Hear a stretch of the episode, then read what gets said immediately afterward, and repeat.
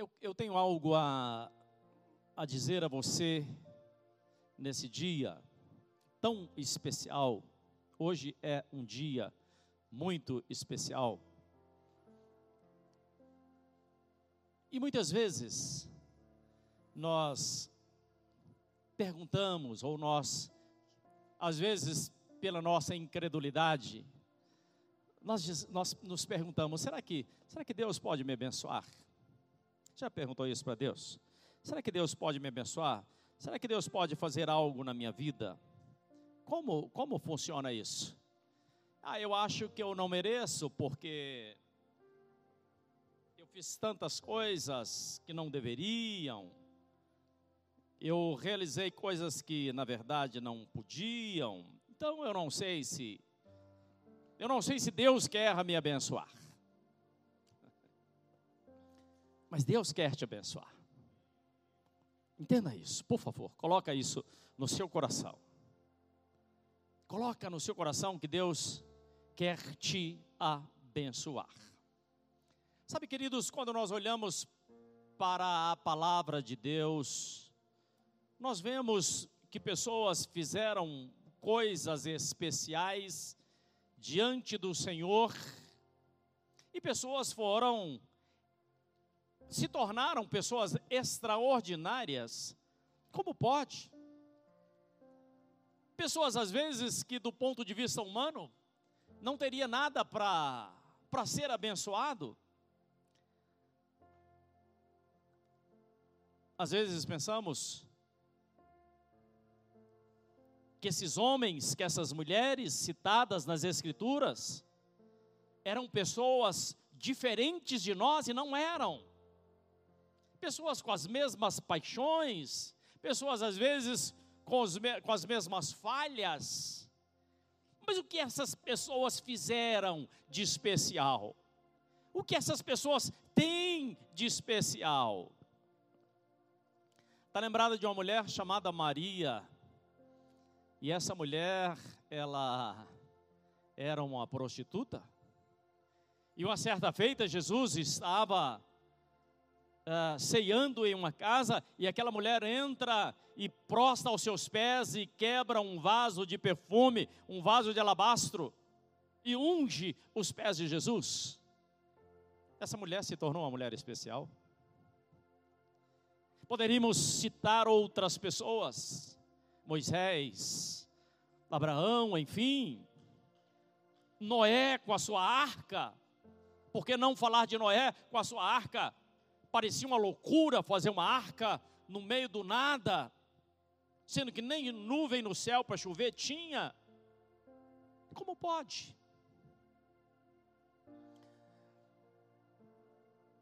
Deixa eu te fazer uma pergunta. Será que você consegue ver algo, algo em você? Será que você consegue enxergar em você próprio, fazendo um raio-x de si mesmo? Será que você consegue enxergar algo especial em você? Não, eu não estou falando que você precisa querer ser melhor do que ninguém, não é isso que eu estou dizendo. Aliás, nós nem devemos fazer isso. Nós não somos melhores do que ninguém.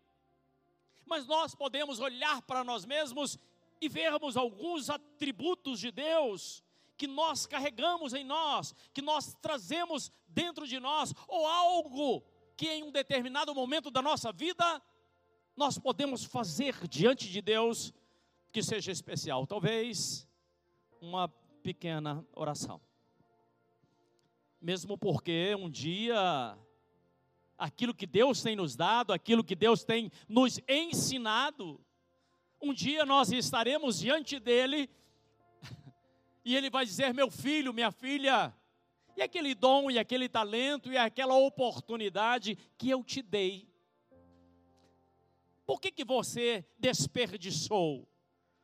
Nós precisamos de pensar assim. Ou seja, aproveitarmos e fazermos o máximo, ou dar o máximo de nós em tudo que fizermos. E às vezes a gente tem um desejo, não sei se você já parou para ter a sensibilidade de entender que às vezes você tem alguns alguns desejos de ser melhor diante de Deus. Você não é assim?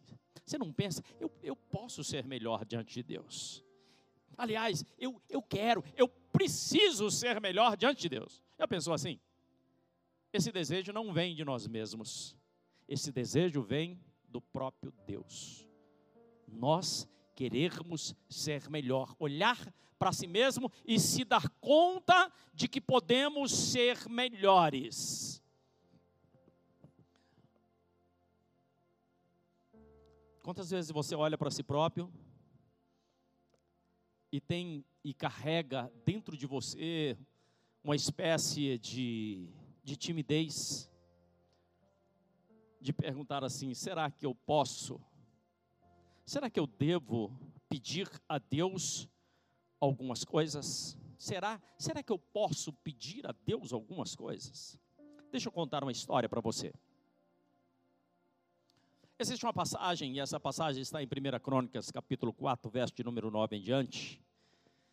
É uma história muito interessante porque do nada assim tem todo um texto, toda uma genealogia, e de repente no meio do nada surge uma pessoa, surge um homem. Do nada. E depois essa história também acaba do nada. Agora, por que, que Deus colocou ou por que, que Deus permitiu que esse texto estivesse aqui dessa forma? Por que, que Deus permitiu que esse texto viesse parar exatamente nesse lugar? Diz assim, 1 Crônicas 4, 9 diz assim: Jabez foi um homem mais ilustre e respeitado da sua tribo. A sua mãe lhe deu o nome de Yabetz, ou Jabez, que significa sofrimento a mãe teve uma dificuldade durante o parto, foi complicado, quase que a mãe morre, quase que a criança morre. E a mãe, eles costumavam colocar o nome na criança de acordo com as circunstâncias daquele momento. E a mãe colocou Jabez, que significa sofrimento, que significa alguém que nasceu em um momento conturbado, em meio a muito sofrimento, dei a luz. Esse é o significado de Jabez. Mas no verso de número 10, diz assim: É muito, é muito sabi, é sabido que Jabez, um dia chegou diante de Deus, esse menino cresceu, se tornou um homem, e um dia ele chega diante de Deus, ele chega diante de Deus, preste atenção, não era uma pessoa diferente de você, diferente de mim, mas ele chega com um coração sincero diante de Deus e faz uma oração. Não, não foi uma oração comprida, de muitas horas, e falava em línguas. Não, não, não, não, não, não. Ele chegou diante de Deus e disse assim: Que tu me abençoes, que tu me abençoes e aumente a minha propriedade.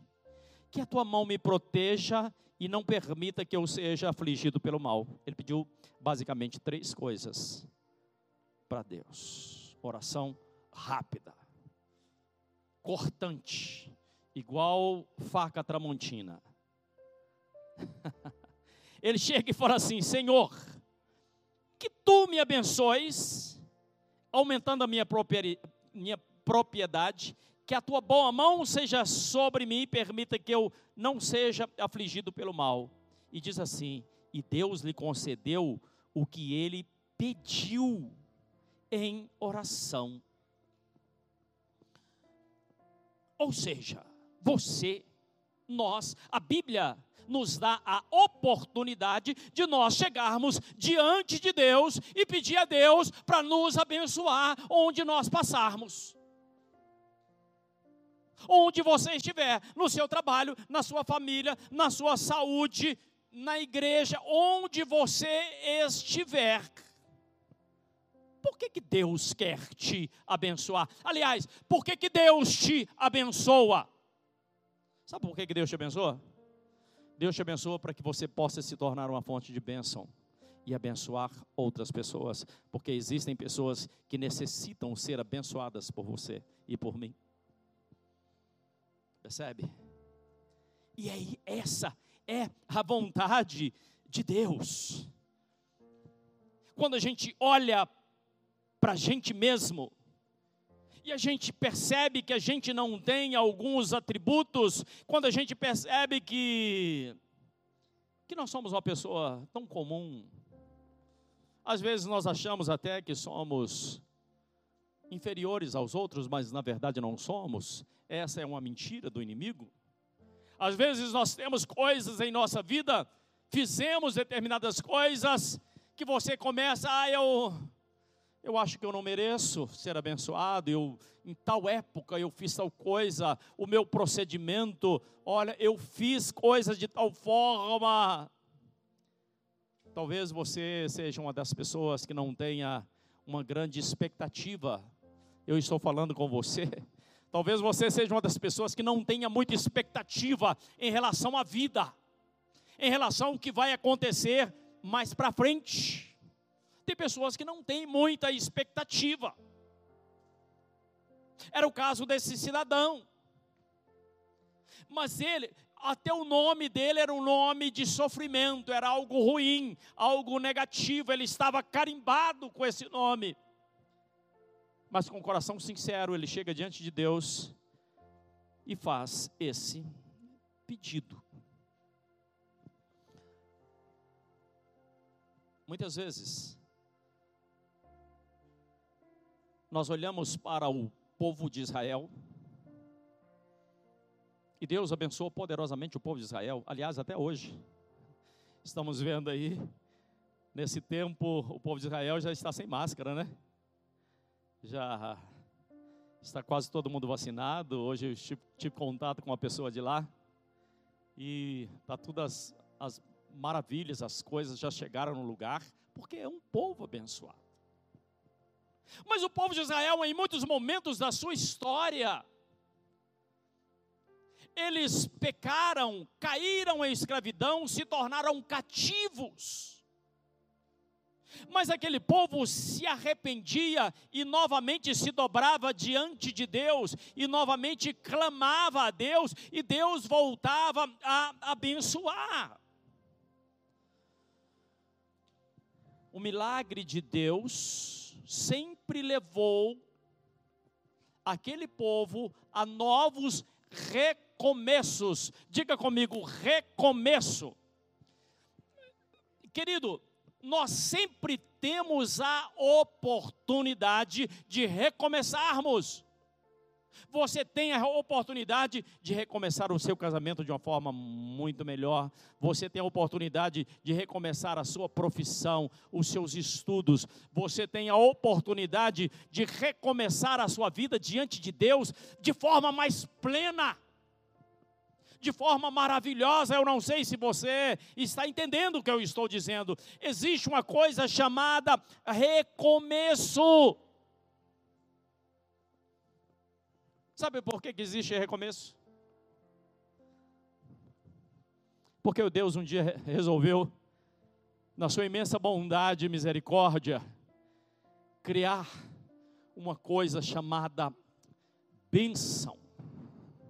Diga comigo assim: bênção.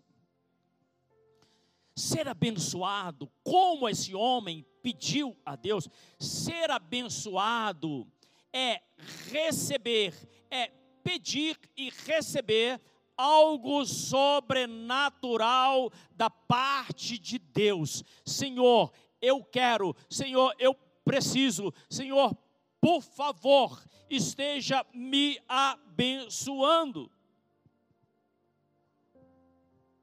E aí, quando a gente fala de bênção, às vezes a gente pensa em pedir a Deus um carro, né? Tem pessoas que falam assim: ah, eu vou pedir a Deus uma Ferrari. Ah, eu vou pedir a Deus um, uma casa tal. Não. Vamos, vamos pensar de forma mais correta. A primeira coisa que nós precisamos pedir a Deus é uma coisa chamada sabedoria. Porque se não tiver sabedoria, você pode ter o que você tiver, você acaba com aquilo quando falta-lhe sabedoria. Então, o que é que nós precisamos? O que é que nós podemos pedir a Deus? Posso te dar uma sugestão? Querido, irmã, peça a Deus aquilo que Ele tem preparado, aquilo que Ele já tem reservado para você. Deus, ouça o que eu vou dizer, Deus tem algo especial reservado para você. Você crê nessa palavra? Deus tem algo especial, Deus tem algo reservado para você. Então você pode decidir pedir a Deus e viver de acordo com aquilo que Ele tem desenhado. Por quê? Porque aquilo que Deus tem para você tem um propósito. Deus não faz nada que não tenha um propósito. Tudo que Deus faz comigo, tudo que Deus, Deus faz com você, existe um propósito determinado.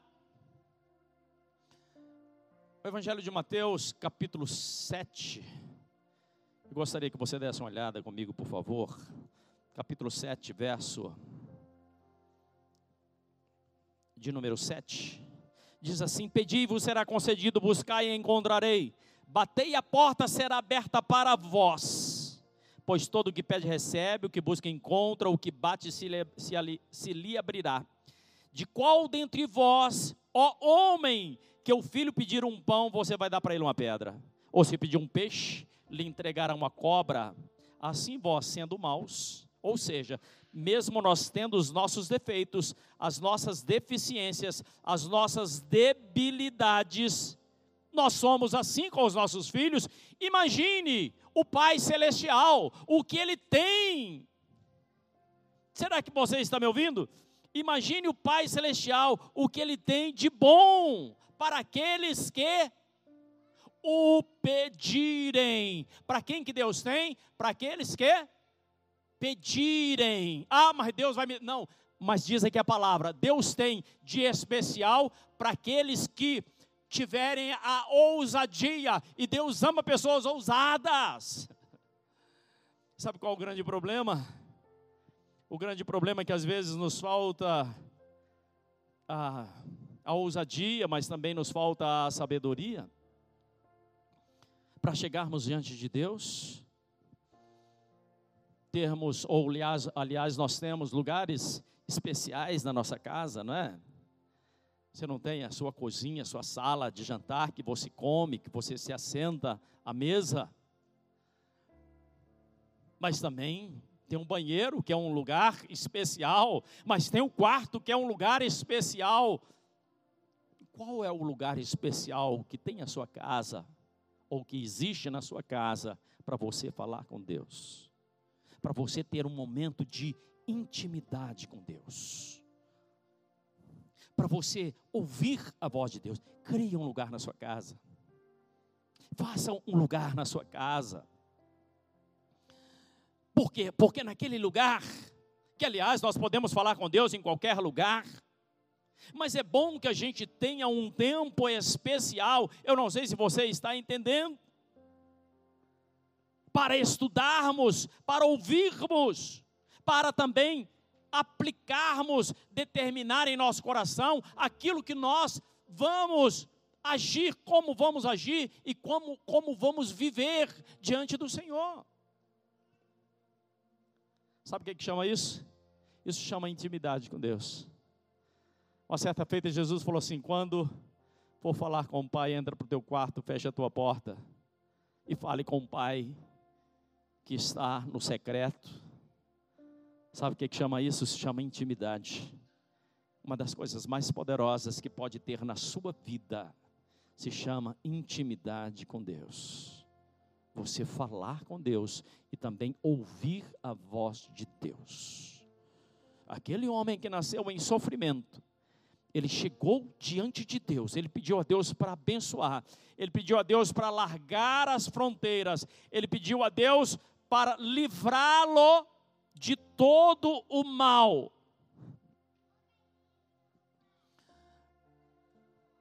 A Bíblia fala de bênção. Nós precisamos falar de bênção.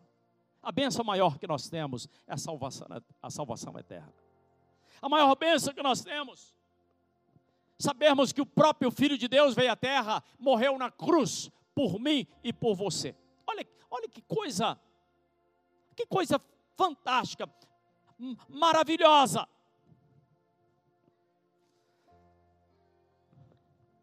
Um dia Deus chamou Abraão. Um dia Deus chamou Abraão, está em Gênesis capítulo 12, verso de número 2.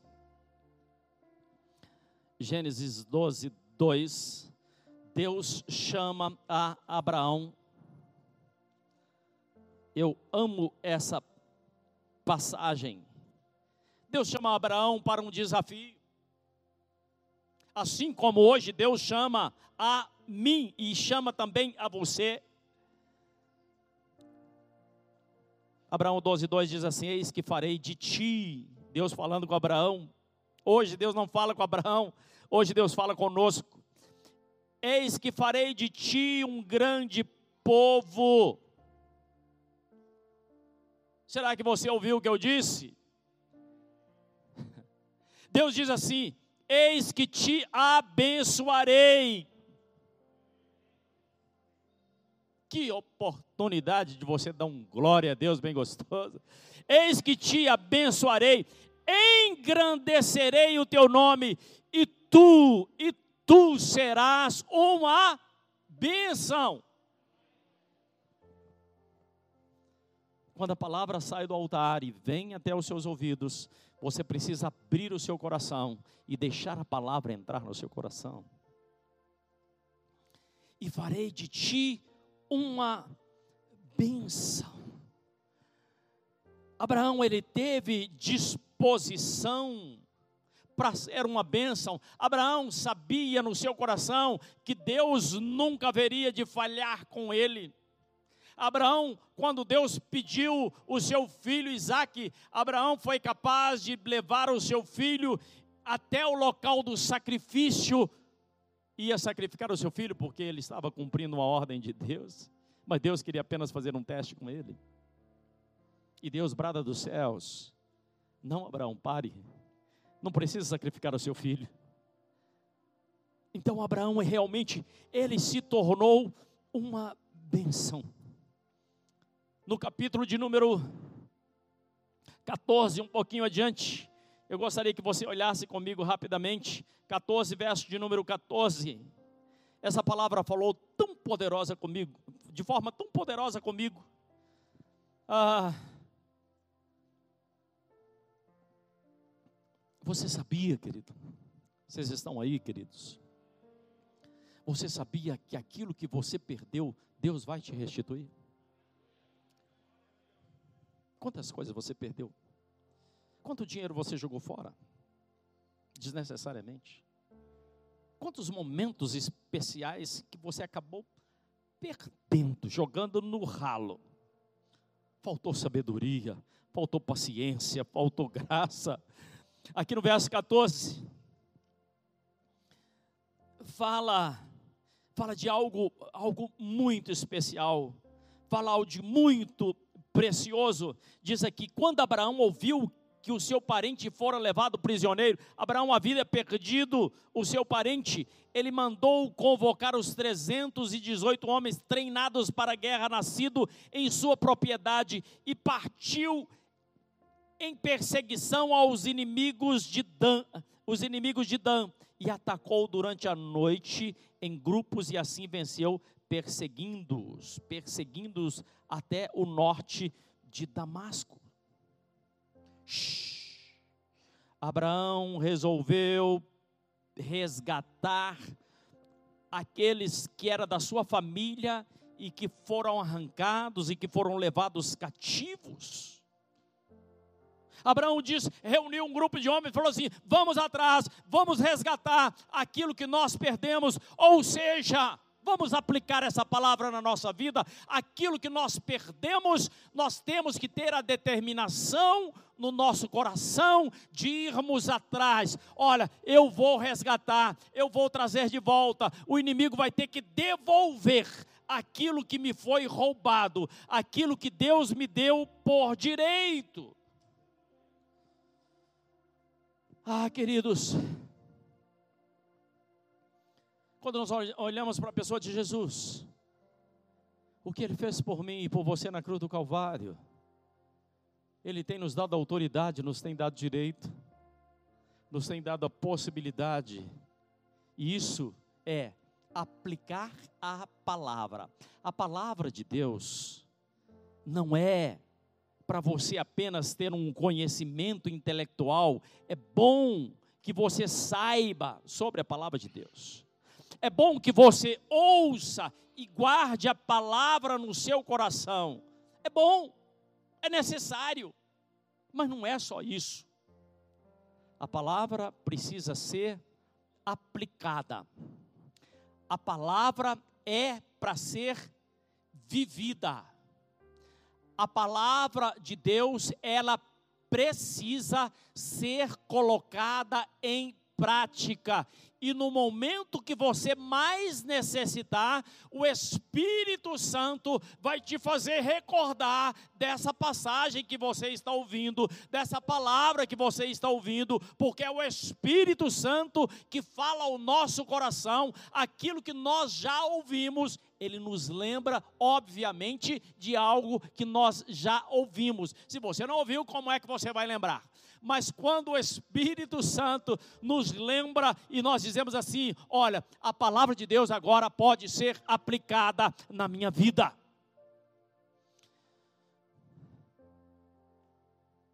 E a palavra é para ser vivida. A palavra é para ser aplicada. Diz aqui, voltando ao texto. E Deus concedeu, Deus concedeu o que aquele homem pediu em oração. Por que é que Deus não vai conceder a você aquilo que você pedir em oração? Uma certa feita, conversando com alguém, eu disse para aquela pessoa: peça para Deus e a pessoa diz assim: Mas será que Deus, será que pode pedir esse tipo de coisa para Deus? Aquela pessoa teve um carro roubado. E eu disse, e, não resolvi o problema. Descobriram onde estava o carro, mas esse negócio virou um, um rolo. Eu disse, peça para o Senhor.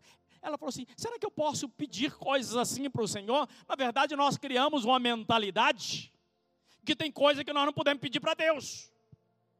Como é que você não pode pedir saúde para Deus? Como é que você não pode pedir a paz para Deus? Como é que você não pode pedir algo que vai ser útil na sua vida para Deus? O que, que esse homem aqui pediu? Ele pediu a Deus que alargasse as fronteiras que aumentasse as, as, divisórias das suas terras. Ele pediu a Deus que as mãos de Deus estivessem sobre ele e que ele não fosse afligido pelo mal. Eu disse assim: você pode, você deve. Deus se agrada quando você pede algo a Ele com o coração sincero, mas Deus também conhece o propósito do seu coração.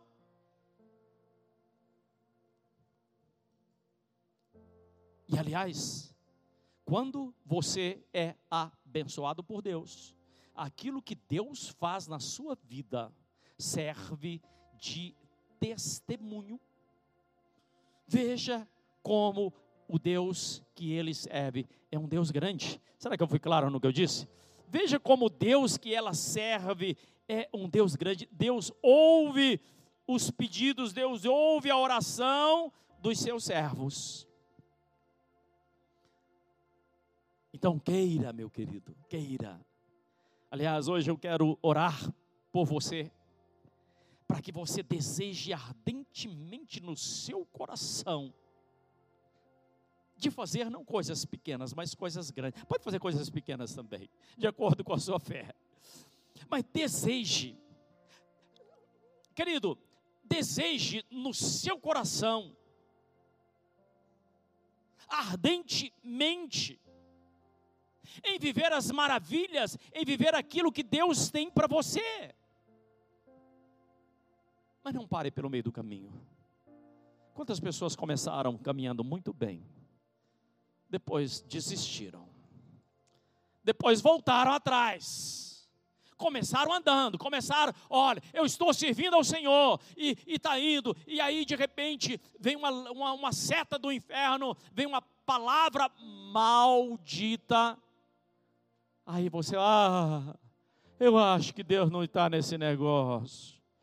Você sabe por que, que às vezes a gente passa algumas batalhas? A gente passa algumas batalhas para que sejamos refinados como ouro na fornalha. O ouro, ele só tira as impurezas quando ele é levado à fornalha em um fogo altíssimo. Assim sou, sou eu e é você. Nós somos assim. Deus está nos ensinando, Deus está nos levando a um processo, Deus está nos levando a uma transformação, ou seja, a uma mudança de forma. E a mudança de forma, ela começa quando a palavra de Deus entra no meu entendimento, entra no, no, meu coração, e essa palavra, ela vai mudando a minha forma de pensar. Jesus, quando começa a pregar o Evangelho, ele diz assim: arrependei-vos, porque é chegado o reino dos céus. Depois ele diz aos seus discípulos: vá em todas as aldeias, vá em todas as cidades, vá em todos os lugares e dizei: arrependei-vos, porque é chegado o reino dos céus. Mas o que é arrependimento? Será que é um remorso? Não. Arrependimento no original da sua palavra, o Novo Testamento foi escrito em grego, arrependimento significa mudança de pensamento. Eu pensava assim, mas agora eu estou pensando de acordo com aquilo que o meu Criador, de acordo com aquilo que o meu Deus está me ensinando. Estou isso é conversão. Pensar de acordo com aquilo que o nosso Deus tem nos ensinado. Será que você me ouviu? Glórias a Deus, que essa palavra possa ficar afixada no mais profundo do seu coração. Feche seus olhos onde você está, coloque a mão assim sobre o seu coração. Pai, nós te louvamos, bendizemos o teu nome. Te agradecemos, meu Deus, porque a tua palavra, ela não pode voltar vazia, mas ela, antes de mais nada, ela cumpre um propósito para as nossas vidas. Abençoe esse homem, essa mulher, que, o nossa, que as nossas pessoas sonhem alto, sonhem com dias melhores, sonhem com um futuro brilhante, sonhem com as coisas grandiosas que o Senhor já preparou, já planejou, desde antes a fundação do mundo. Te louvamos e te agradecemos em nome de Jesus.